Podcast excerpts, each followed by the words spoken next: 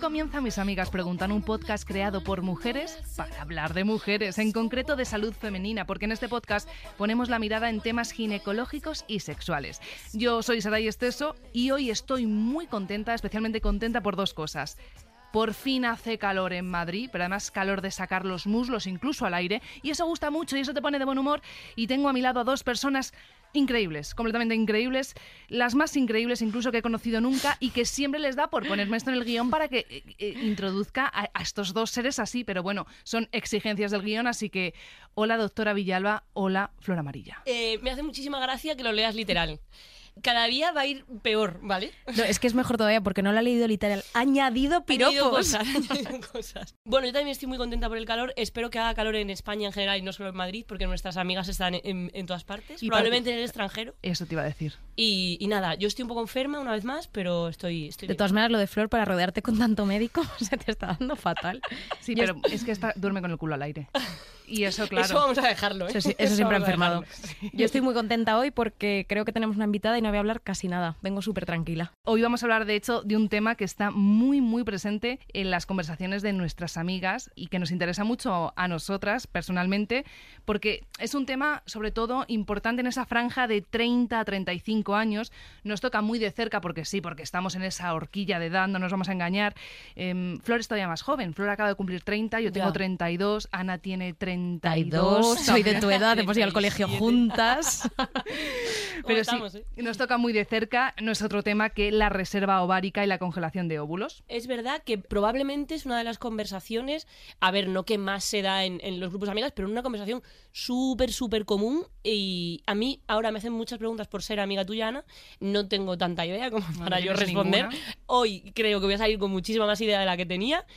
Eh, pero sí, creo que es un, es un temazo. Pues yo la verdad es que tengo muchas ganas de hablar de esto, porque bueno, tengo siempre ganas de hablar de, de todos los temas, porque es Me verdad encanta. que me viene muy bien que la gente conozca los temas porque nos facilita la consulta, pero es cierto que tengo como mucha costumbre a que mis amigas me pregunten mucho por esto de la congelación de ovocitos y sin embargo es un poco triste porque en la consulta casi nadie me pregunta. Entonces lo que me temo es que igual esto no es tan conocido que en mi ámbito, como he sido muy pesada desde hace muchos años ya, eres, que me eres. dedico a esto, mm, diciendo cosas de la reserva ovárica, del embarazo, etcétera, etcétera, y porque os veo venir, que no estáis para embarazaros ahora mismo, pero sin embargo en la consulta creo que es poco conocido. Vale, pues entonces, para que tú hoy no trabajes tantísimo, para tratar este tema hemos invitado a una nueva amiga, ya es amiga. Hoy está con nosotras la doctora Ruth Romero, coordinadora de la unidad de fallo de implantación embrionario y aborto de repetición en Instituto Bernabéu. Así que, hola Ruth y mil gracias por acercarte a los estudios de Cadena Dial. Hola a todos. Eh, lo primero, daros las gracias por esta invitación y estoy encantadísima de, de estar hoy con, con, este gran equipo y espero que, sea de gran utilidad Hombre, lo que por vayamos supuesto. a hablar hoy. De hecho, vamos a empezar eh, por el principio. ¿Hasta cuándo puedo ser madre de manera natural, sin necesidad de, pues, de congelación de óvulos? No tengo una respuesta concreta a tu pregunta, pero sabemos que las máximas posibilidades de que una mujer se embarace de manera natural es hasta los 35 años. Y, y, a partir de aquí la posibilidad va a, va a, empezar a caer muchísimo. De hecho, para que os hagáis una idea, a los 40 está en torno a aproximadamente un 10% y ya a los 45 a un, en un 1%. Entonces, no tengo una respuesta como tal, porque por poder siempre existe una probabilidad de embarazo hasta que alcancemos la menopausia, mm. pero la posibilidad va siendo drásticamente menor. Pero entonces, eh, si por ejemplo, yo tengo claro que quiero ser madre. ¿Quieres? Que no, no es mi caso, no lo sé, tía. Hombre, no, no, no, no, no, me vas a perdonar. Hombre, tienes 30 años, más o menos sabrás si quieres o no quieres. Pero si sabes perfectamente que no tengo ni idea. Ni siquiera de, de lo que voy a hacer mañana, ¿cómo voy a saber si quiero ser madre? Pero tienes el deseo. No. Incipiente, por lo menos. Inci incipiente no. No, no pero que se puede no saber, que eso yo no lo, veo, sé. el instinto te puede surgir o no, y que hay mucha gente que no lo sabe. No, no, pero hay me mucha está preguntando. Vale, no, no, tengo ni idea. Yo que es sé. que, Saray, ¿tú quieres decirte? ser madre? Yo todo el rato. ¿Ves? Me, es que me... por eso te, es que ah, yo como os conozco claro. ya, No, no, claro. es que por eso te lo pregunto así, pero que quiere, yo te explico que hay gente que no lo sabe. Vale, vale, vale. vale. Gracias, Ana. De nada. Como no te podías ir. Eh, bueno, entonces, imagínate que eres Sarai y sé que quieres ser madre, seguro, y tienes 30, 32 años, Sí. como ya vas teniendo tú, de todas maneras, Sí. eh, y que no tienes pareja, ¿vale? Entonces, ahí sí que tengo que empezar a plantearme si debo acudir a un centro de medicina reproductiva o da igual, y lo dejo pasar y ya veré. La respuesta es sí. ¿Por qué? Porque hasta ahora sabemos que los principales problemas que tenemos hoy en día vienen de la mano del aumento de la edad materna a la hora de buscar embarazo, ya sea por el ritmo de vida que tenemos, por la situación socioeconómica que vivimos ahora las mujeres, ¿no? Sí, que está la cosa jodida. O sea, vamos, a, vamos a aclararlo. Está, está jodida. Entonces, a día de hoy, todas las mujeres, al menos que estén en torno a los 30 años, eh, deberían de tener toda la información posible para tomar la mejor decisión. Vale. Por tanto, sí sería conveniente tener una primera evaluación por un médico especialista para al menos evaluar su reserva ovárica y descartar algún tipo de enfermedad que pudiera afectar a nuestra fertilidad. Mm, Vale, y acabas de decir reserva ovárica, que yo ya lo sé porque Ana Villalba me ha dado la chapa con Porque esto. soy una pesada. Aunque eh, tenemos otra cita pendiente, ¿vale, Ana? Sí, ya lo sé, tengo muchas cosas de qué hablar, sí. ¿Cómo hablamos? El caso, eh, ¿qué es la reserva ovárica? La reserva ovárica es la cantidad de óvulos que tiene una mujer en un determinado momento en sus ovarios. Vale. En el caso de las mujeres, al tercer mes de embarazo de nuestra madre, nuestros ovarios se ponen a trabajar y empiezan a producir una gran cantidad de óvulos, hasta el punto, imaginaros que al quinto mes de embarazo de nuestra madre, nosotros somos un feto, pues como la palma de, de mi mano, tenemos entre 5 y 6 millones de óvulos. Hola. Y en ese mucho. momento, Sí. Tampoco usamos todos, ¿eh? Eso ya te lo adelanto yo. nuestros ovarios repletos de óvulos de diferentes calidades entre sí dejan de producir óvulos y nos convertimos en un almacén de óvulos. Por eso se Ah, llama ya, reserva ya tenemos un número fijo y de ahí ya no establecido. pasamos. Exacto. Y es a partir de este momento cuando empezamos a perder un montón de óvulos. Anda. Oh, Todo va abajo en la etapa vida. fetal. Todo Todo va mal. to- pero todo para Todo abajo. Pero, que va ni, mal. pero ni has nacido. Ni Ana- ya todo va. Imagínate ahora. De hecho, en, en Navidad tú me hiciste la reserva. O sea, no me hiciste la reserva, que es para un restaurante. O sea, me, me, me hiciste la antimuleriana, se llama. Sí, ahora sí que os contamos tu experiencia. No, Sara, pero- que luego es que dice que porque hablo de yo todo el rato, hacer es que me la pregunta. antimuleriana me, me suena guay. No, no, pero, pero que yo Pero soy... si no querías todavía. pero ya tengo acuerdo. 30, me estoy agobiando. Venga, Vale. Vamos a dejar que termine de explicar. Vale, pero el diagnóstico, ¿cuál fue? Dos palabras. no, pienso, no pienso decirlo en Sí, el dilo, podcast. dilo, por favor, dilo, dilo. ¿Qué me dijiste? Te dije, Que ¿cómo era un- estoy? Como una buena potra. Salvaje. Eres una potra salvaje. Y dije yo, pues entonces fenomenal. Eso es un resultado increíble de lo que fuera. Y que por eso mis amigas vienen conmigo a consulta. Que me digan que soy una potra salvaje es maravilloso. Pues sí. Vale, eso, eso quiere decir que, que ando muy bien de Ojalá de pudiéramos óvulos. decir eso a muchas pacientes. Sí. Ojalá, ojalá. Qué bien. Joder, me siento muy afortunada. Gracias, Ana, de verdad. Aquí hay un, un- un matiz muy importante, que la cantidad no es la calidad. Y la antimuleriana no me es acaba de predictor- callar la boca. No, no. no es predictor de fertilidad, porque Ah, de claro. hecho todo- todos los días vemos pacientes en consulta con antimulerianas muy altas y una alta reserva ovárica que tienen problemas de fertilidad. Y al contrario, Ah, hay chicas con poca cantidad de óvulos y antimulerianas bajas que podríamos considerar como baja reserva ovárica y no necesitan un tratamiento de, de fertilización. O sea, en- entiendo que recogiendo el- el- la pregunta, ¿no? Por donde empezamos, de yo tengo 30, 32 años, no tengo novio, eh, quiero ser madre seguro, 100%, digamos que lo primero que tendría que hacer eh, es la- saber un poco la reserva ovárica que, que tengo, ¿no? ¿Cómo Sí. se hace esa prueba? Bueno, es algo muy sencillo. eh, sería conveniente ir a un médico especialista Ok. y utilizamos dos marcadores a día de hoy. Una es una analítica que hacemos en sangre que es, eh, para medir una hormona que se llama antimuleriana Ah, ok, claro. y la otra prueba es una ecografía. Y en la ecografía queremos ver eh, y contar cuántos folículos tiene en cada ovario esa señora. Y si en ese momento el médico me dice que tengo una reserva ovárica baja, ¿qué pasa? Pues en estos casos es muy importante hacer un tratamiento personalizado y especializado. Por ejemplo, nosotros en Instituto Bernabéu contamos con una unidad de baja reserva ovárica Vale. en el que mm, te van a hacer un estudio muy completo y valorar si necesitarías pruebas adicionales aparte de estos dos marcadores Ok. Para hacer el mejor consejo reproductivo y el mejor tratamiento. Porque en- entiendo que eso depende, exacto, como que depende de cada, de cada mujer, que, el, que el estudio que se hace debe ser como muy personalizado, ¿no? Que no le podemos indicar más o menos a nuestras amigas, pero que igual no... Yo un poco por, por la parte que me toca, lo que a mí me interesa que contemos también, no sé si Ruth, tú tienes algún consejo, siendo así una médico especialista de esto, es en qué casos, porque aquí estamos hablando pues o 30, 32 años, etcétera, pero en- como siempre queremos llegar antes de esa baja reserva ovárica, aunque tal y como bien has dicho, nunca una reserva ovárica nos asegura un embarazo a final del día, pero bueno, pues si queremos llegar antes de esa baja reserva ovárica, ¿hay alguna situación en la que queramos, por ejemplo, medirnos la reserva ovárica antes de esto? O sea, pues alguna enfermedad ginecológica, alguna cosa que digas, claro. oye, igual yo, si no soy una mujer completamente sana, debo empezar a mirarme antes.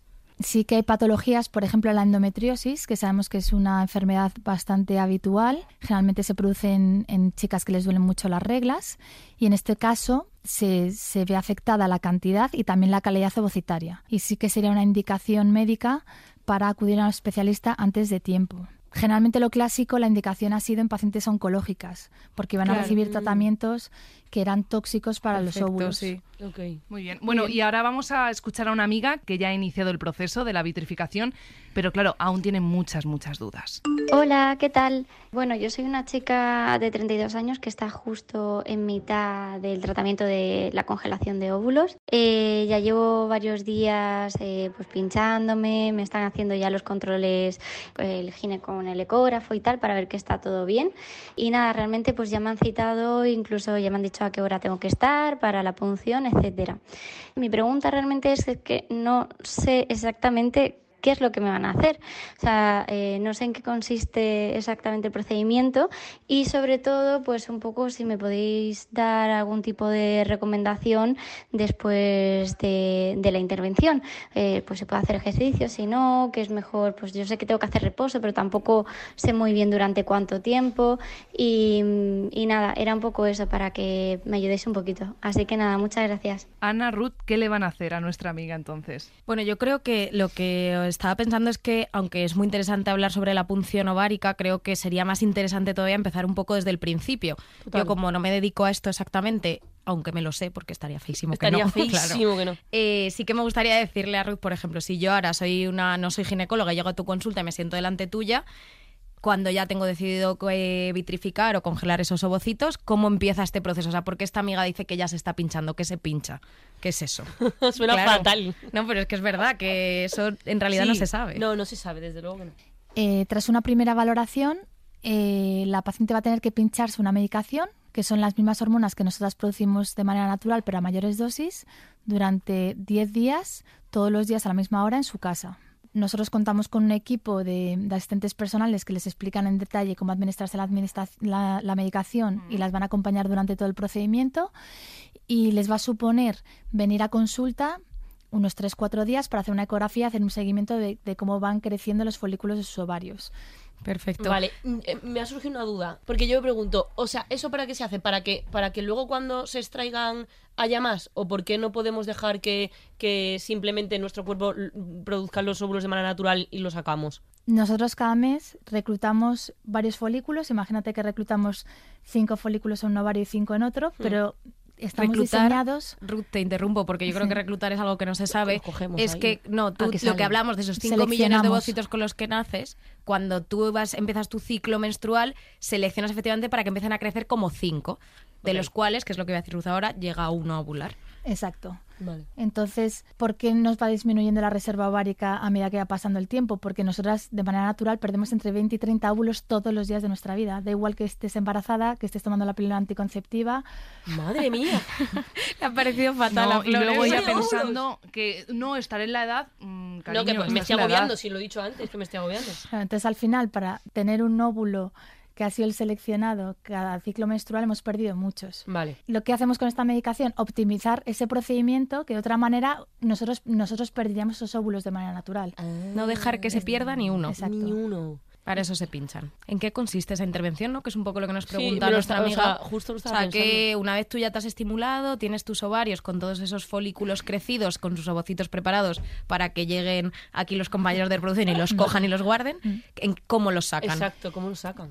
Entonces, al final, el día de la extracción de los ovocitos es un procedimiento muy sencillo que es muy, muy, muy raro tener complicaciones, Vale. que dura unos 10-15 minutos, se hace con una ligera anestesia y se hace vía transvaginal. Como cuando te hacen una ecografía en consulta, se incorpora una agujita mm, Ah. milimétrica y es como se extraen los óvulos. Una vez que extraemos los óvulos, van al laboratorio y nuestro equipo de laboratorio se encarga de congelarlos. Ah. Perfecto. ¿Y te vas a tu casa? A las dos horas más o menos eh, te puedes ir a tu casa Y te quedas ahí. y te se tumbas. recomienda pues no hacer ejercicio ni movimientos bruscos ¿Y ni relaciones conducir. sexuales? No. Joder, igual ese día Claro. justo, tía. Igual un día te No se pegar. recomiendan relaciones sexuales ni ejercicio físico intenso durante toda la estimulación ni hasta cinco días después del Ah, procedimiento. sí. Bueno, que igual es como en total una semana, 10 No, días. ni que ¿no? nos est- estuviésemos Como todo 15 el día días ahí. en total, días. ¿no? Si te estás estimulando 7, 10 y luego 5 días más, Mm. 15 Has días. estado mucho más Eh, tú, que no ¿eh? me mires así, que no he dicho nada. Simplemente, vale, está bien. que- Bueno, y todas, y todas. Me mira a mí la aquí tía, de- qué cabrona. Y en total, Ruth, ¿cuánto dura el proceso? 12 días. Mm. Va, ah, vale, perfecto. fin, sí. 12 Sí. días, no está mal. No, no es tanto. Otra pregunta que, que suele surgirle a nuestras amigas es esta que hemos recibido, porque la verdad que es muy curiosa. Yo no lo había pensado, pero estoy deseando escuchar la respuesta de la doctora. Hola chicas, ¿cómo estáis? Pues mirad, yo os mando este audio porque estoy un poco rayada por un tema. Ya tengo 32 años y estaba pensando que igual este ya es un buen momento eh, para congelar óvulos. Lo que pasa es que me surge la duda de si con el tema de congelarlos ahora eh, esto va a suponer como que se me adelante la menopausia en el futuro, porque entiendo que al extraer los ovocitos, pues claro, ya van quedando menos. Entonces, no sé, esa era la duda que me surgía. Eh, muchas gracias. La respuesta es no, por lo que hemos explicado hace, hace un rato, Ah, ¿no? claro, porque seleccionamos. Exacto, No gastamos, ¿no? Sí. exacto. O sea, porque los íbamos a perder en Lo- un ciclo, en que- realidad. Claro, o sea, no te, no Claro. te quito los que tendrías en un O sea, tú futuro, naces con- sino los que se caen. Eso es. Exacto. Tú naces con tus 5 o 6 millones de ovocitos. En cada ciclo menstrual, realmente uno podrías utilizarlo para embarazarte, pero perdemos 20, 30. por Joder, qué pena. Entonces, todos esos son los que seleccionan en el proceso de la vitrificación, pero por eso no te va a llegar antes la menopausia. Claro, es que yo es verdad que eh, cuando escuché la nota de esta amiga, no es que se me hubiera ocurrido a mí, eh, sí que sí que dije, jolín, pues como que parece que tiene lógica, ¿no? Como que si me sacas ovocitos me estás quitando los que en un futuro podría generar mi cuerpo, pero bueno, ahora he entendido que no. Y ahora hablando de la menopausia, que me va a llegar, nos va a llegar a todas, pero me parece algo lejano, ¿no? Te va a llegar, sí, sí, te va a llegar. ¿Hasta cuándo se puede congelar? Es decir, yo con 40 años tiene sentido que yo congele óvulos. No existe una edad tope, pero lo recomendado es menor de 35 años. Si Vale. quiero que las, las posibilidades de embarazo sean mayores. No, desde luego. ¿Y hasta cuándo puedo implantar eh, ese, ese óvulo? En España hasta aproximadamente los 50 años, que es lo que se considera como la época fértil de una mujer. Pero porque hay una Siempre ley... y cuando no haya una patología asociada Claro. que contraindique el embarazo antes. Vale. O sea, pero está legislado que, que tenga que ser hasta X años. O es un poco. Legislación que yo conozca, desde luego, no sé si Ruth nos puede decir otra cosa, pero que yo conozca legislación no, pero yo creo que es algo como un código ético Ya no que tenemos sentido. los ginecólogos, Así ¿verdad? Evidentemente. Sí. Vale. Vale. Entonces, congelar óvulos no nos da la certeza de que vayamos a quedarnos embarazadas, eso lo tenemos clarísimo, nos lo estáis contando las dos. Así que es normal, claro, que luego surjan dudas como la que nos plantea la siguiente amiga. Hola chicas, Eh, bueno yo quería plantear una consulta y es que mm, tengo 33 años, llevo aproximadamente 5 sin pareja, pero bueno, siempre he querido ser madre, siempre he querido formar una familia y al no encontrar mm, una pareja, eh, bueno, pues he decidido que la mejor manera de, de ser madre es ser eh, soltera, madre soltera. Creo que para ello una de las mejores opciones es eh, congelar mis óvulos. De hecho, me he estado informando, he estado estudiando. eh, creo que por mi edad y mis características y mis condiciones, bueno, pues es una opción viable, pero es un tratamiento muy costoso. Eh, y por eso me encantaría saber cuál es la probabilidad real de que, bueno, de que el embarazo llegara a buen término, de que fuera de que fuera un éxito, porque claro, es una cosa que te tienes que plantear. Entonces, bueno, eso, me gustaría saber cuál es la probabilidad real de que, de que la congelación de óvulos fuera, fuera un éxito. Muchas gracias. En este caso, a la paciente le supone un esfuerzo económico, pero sabemos que el rendimiento de la técnica es muchísimo mayor en pacientes menos de 35 años. Sé que estoy incidiendo todo el rato en la misma idea, pero es importante que transmitir el mensaje. Eh, para que ella se haga una idea, yo tengo un 80% de posibilidades de embarazo en una mujer menor de 35 años con 10 ovocitos. ¿Vale? Para tener la misma posibilidad de embarazo, un 80%, en una mujer de 37 años necesito 22. Y en una mujer de 40 necesito unos 40-45 ovocitos. Madre. Por eso es fundamental un buen asesoramiento y tomar decisiones, porque si es un procedimiento al que uno quiere acceder o tiene claro que quiere ser madre, pues tiene que hacer un esfuerzo porque conviene hacerlo antes. O sea, tú estás hablando de menos de 35, pero ¿te refieres solo a extraerlos antes de menos de 35 o también implantarlos, porque es un poco que aún no hemos llegado a la implantación, eh, ta- también implantarlos antes de cumplir los 35, porque entiendo que todo influye. Utilizarlos. Es que no puedo más con la palabra Perdón. implantación, que es otra cosa, por favor. Ah, vale. Es que no paráis de decirla sin vergüenza. No escucháis lado. nada en la vida. Yo estoy tan acostumbrada en Esto la es un esfuerzo que no estoy haciendo. ¿sabes? Ya, pero yo las tengo educadas. Ya, Ya, tienes razón, tienes No razón. me hacen ni caso. No. Si yo tengo un, un, una- un óvulo de muy buena calidad, tengo altas posibilidades de tener un embrión euploide, sano, que me implante, que me dé lugar a un niño sano el día de mañana. Luego el factor uterino es otra cosa completamente diferente. Sabemos que también, pues en caso de algunas chicas con que tengan patología uterina como miomas, pues también se puede ver una dificultad en la implantación y no conviene retrasarlo, pero al final el marcador pronóstico más importante posiblemente sea el embrión. Ok, vale. Eh, Ruth, yo tengo una pregunta también, aparte como si fuera una amiga más, porque esto es verdad que yo no lo tengo claro. Eh, una vez tú vitrificas, como ya me pierdo un poco en la legislación, ¿qué ocurre si al final no lo utilizo? Tú imagínate que yo ahora tengo 32 años, vitrifico, pero pues me echo un novio pasa mañana y cuando tenga 36 decido tener hijos espontáneamente, naturalmente y lo consigo. Y de repente ya no utilizo esos ovocitos. ¿Qué pasa con ellos? ¿Qué, te- qué hacemos? Si no quieres recurrir al final a tus óvulos que tienes congelados, puedes decidir libremente qué quieres hacer con ellos. Y en este momento tenemos tres posibilidades. La primera son donarlos a la investigación. Vale. La segunda, donarlos a otras parejas, siempre y cuando hayas congelado los óvulos con menos de 35 años. Vale. Y la tercera posibilidad sería desecharlos. ¿Desecharlos se puede? No. Yo pensaba que no, fíjate. A Yo- ver, es que esto, Eh, pero tú no eres médico. No, pero es que he estado leyendo esta, esta Ah, vale. mañana, he leído que sí, pero no tengo Vale. realmente eh, desecharlos, nosotros, bueno, las clínicas no pueden No lo re- destruir claro, eso óvulos. es, Eso es. Entonces, no, nos podemos des- destruir hasta que la mujer no cumpla sus 50 Eso, años. eso es lo que yo te he entendido. Ah, Vale, amiga, perfecto. claro, pues a mí eso me o sea, queda se claro. desechan ya luego Eso más es. tarde. Es verdad que, bueno, bueno, eso ya es muy personal, pero a lo mejor también donarlos es interesante para las parejas que no Eso es puedan muy tener. importante y muy Claro, bonito. para las parejas que no puedan tener hijos. Eso Oye, está muy bien. eh, estoy contenta porque hoy me toca a mí elegir canción, que no, no, no había tenido la oportunidad todavía de elegir canción para mitos y leyendas. Vale, mitos y leyendas, el nombre está fatal, pero la canción seguro que es increíble. Pero, mito- pero ¿qué ponen en el guion? Por Dios, mitos y leyendas. pero porque tú... ¿A que sí? que se me ha metido entre ceja y ceja. No, me encanta. Esta canción eh, me la enseñó un ex, Andrés. ¿Tú le conoces? A ver, a ver cuál es. Sí, majísimo.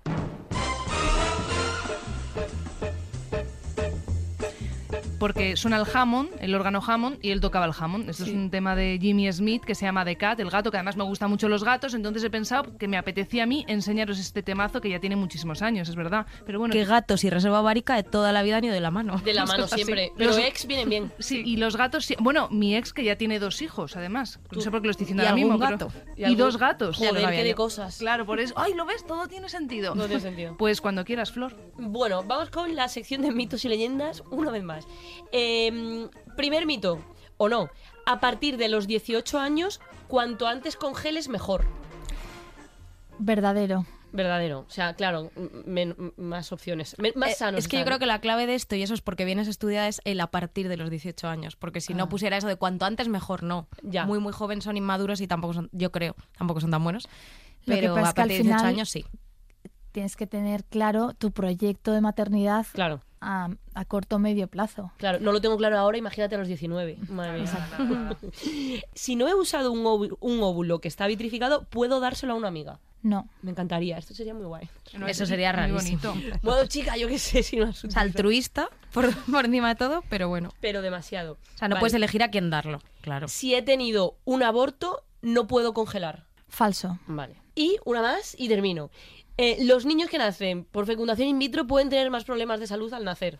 Falso. Vale, pues ya, pues qué bien, pues niños sanos, para adelante todos. Que es lo que queremos Es siempre. lo que queremos, niños sanos. Bueno, el otro día hice una cosa con Sara y Ruth que fue muy divertida, que fue como hablar a dos voces y yo creo que esto está bien para hacer las conclusiones de hoy, así tú ya también acabas con lo que quieras. Cosas que yo creo que es interesante que se queden nuestras amigas es, si quiero vitrificar ovocitos, como máximo debería hacerlo, ¿a? ¿Con Los cuántos años? 35 años. Perfecto. ¿Es un proceso con alto riesgo o bajo riesgo? De muy bajo riesgo. de bastante bajo riesgo y eh, nos asegura el poder quedarnos embarazadas, entre comillas, a que un embarazo ya sabemos que no se puede asegurar siempre, si conseguimos, por ejemplo, que el número de ovocitos por debajo de 35 años. Lo ideal serían entre 9 y 12 maduros. Perfecto, que a mí eso siempre también me surge dudas. Oye, ¿Cómo lo bien. veis? Doctora Ruth Romero, ha sido un placer tenerte en este capítulo del podcast Mis Amigas Preguntan, coordinadora de la Unidad de Fallo de Implantación Embrionario y Aborto de Repetición en el Instituto Bernabéu. Te llamaremos también y que vengas otro día y, y compartas este ratito con nosotras. Por supuesto, enca- yo encantada y mi equipo también. Agradeceros a vosotras toda la divulgación que hacéis para todas las mujeres que podamos ayudar eh, de un fenómeno como este, que es cada vez más frecuente. Recuerdo otra vez más que la calidad y la cantidad de los óvulos va mermando con la edad y que tenemos esta opción que es la preservación de óvulos. Muy bien, pues gracias doctora y por supuesto gracias Flor Amarilla y Ana Te Villalba. ha costado decir mi nombre. Gracias a ti, tía. No, porque estaba pensando a quién le toca de nosotras plantear Ah. el tema del siguiente capítulo. Yo ya he elegido muchísimo. Venga, pues me toca a mí. En el siguiente episodio vamos a hablar de las mamas. Y Ana nos va a enseñar bastantes cosas. Y a mí me apetece muchísimo este. Bueno, pero eso será en el siguiente capítulo de Mis Amigas Preguntan. Ha sido un placer, la verdad que me lo, me lo he pasado muy bien. Es nuestra primera invitada de esta temporada. ilusión. Así que, oye, vamos a celebrar.